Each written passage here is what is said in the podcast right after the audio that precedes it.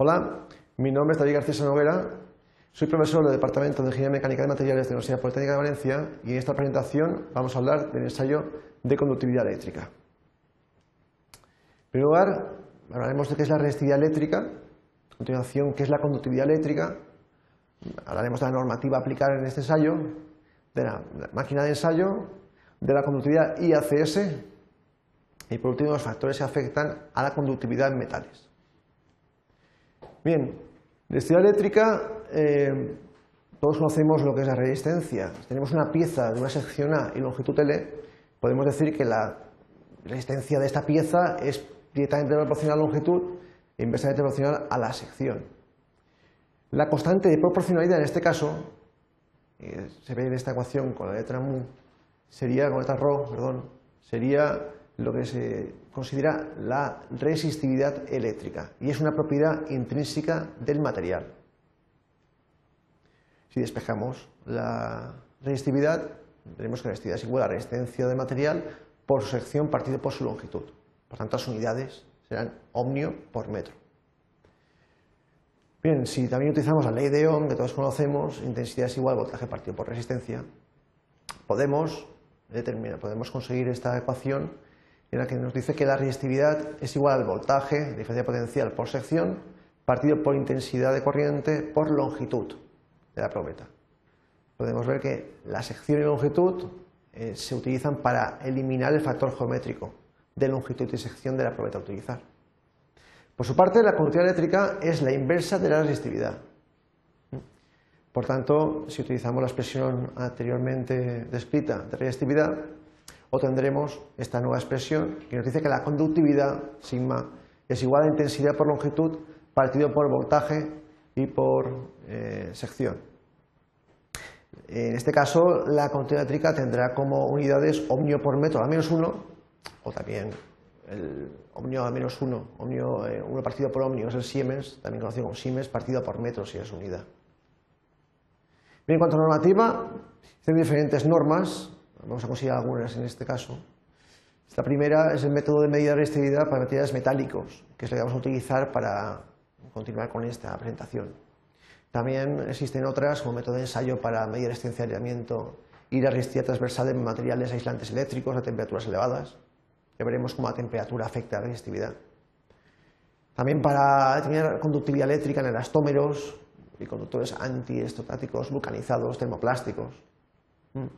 Mm y también existen normas para medir la resistividad transversal y superficial de materiales aislantes eléctricos sólidos.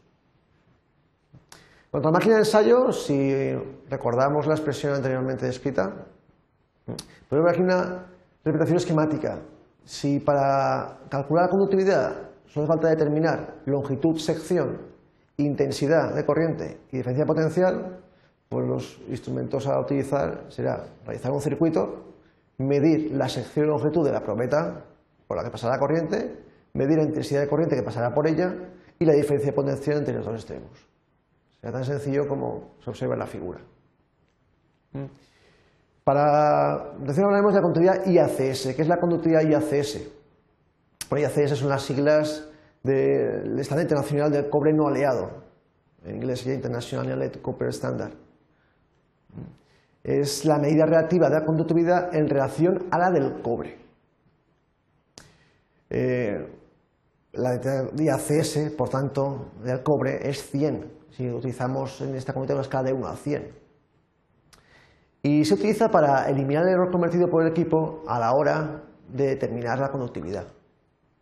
Por ejemplo, tenemos que la conductividad del cobre medida con el equipo es 100 la unidad de IAX del material será X. Simplemente hacer una regla de 3. Si despejamos de aquí, vemos que la conductividad IAX del material será igual a la conductividad del material por 100 partido por la conductividad del cobre. Mm. En la tabla podemos observar una clasificación de materiales en base a su conductividad IAX. Aquellos que tienen más de 50 IAX se les considera materiales de alta conductividad.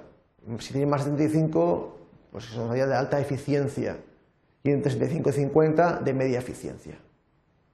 De alta eficiencia se encontrarían por los conductores eh, más usados, eh, la plata, el cobre, aluminio. En cuanto a conductividad media, hablamos de materiales que tienen entre 50 y 20 IACs. Y baja conductividad, menos de 20 IARS. Entre 20 y 30 de baja eficiencia y entre 30 y 50 de media eficiencia. Por último, los factores que afectan a la cantidad de los, metales, en este caso nos centramos en metales. Pero igual tenemos la temperatura. La temperatura incrementa la resistividad de los materiales metálicos. Observamos en el gráfico cómo a medida que aumenta la temperatura aumenta la resistividad, es decir, disminuye la conductividad. Pero existe un momento en el que por mucho que bajemos la temperatura no disminuye la resistividad. Vemos que es asintótica a un punto, hay una componente residual. Por mucho que bajemos temperatura, la componente residual se mantenía siempre constante. Es la componente térmica la que varía con la temperatura. Existe una expresión, que es la que observamos aquí, para determinar la variación de resistividad con respecto a la temperatura. En este caso, la resistividad con temperatura T será igual a resistividad de material a 0 grados por 1 más el cociente térmico resistivo por la temperatura que se encuentra en ese momento. El cociente térmico resistivo no es más que una no es más que la medición de la susceptibilidad del material a varias resistividad con respecto a la temperatura. Un segundo factor que afecta son las impurezas. La presencia de impurezas de un metal reduce la conductividad eléctrica, aumenta su resistividad. Observamos en este gráfico cómo a medida que aumentan las impurezas, disminuye su conductividad. Es decir, en términos de resistividad, aumenta su resistividad. Por eso, metales puros siempre son más conductores que aleaciones, considerando las aleaciones, como impurezas. El tercer factor que afecta es la deformación plástica. La deformación plástica del metal produce un aumento de la resistividad eléctrica, una disminución de la conductividad. Esos son tres factores que habrá que considerar a realizar el ensayo, puesto que para estas tres condiciones alterarán los resultados obtenidos. En resumen, hemos visto que la conductividad y resistividad eléctrica son propiedades intrínsecas de los materiales. La conductividad eléctrica es la capacidad de un cuerpo de permitir el paso de corriente a través de sí. La resistividad eléctrica es la inversa de la conductividad. La conductividad IACS es la medida relativa de la conductividad respecto al cobre y que existen diferentes factores, temperatura, impurezas, deformación plástica, que afectan de forma diferente la conductividad de los materiales metálicos. Eso es todo. Gracias por la atención.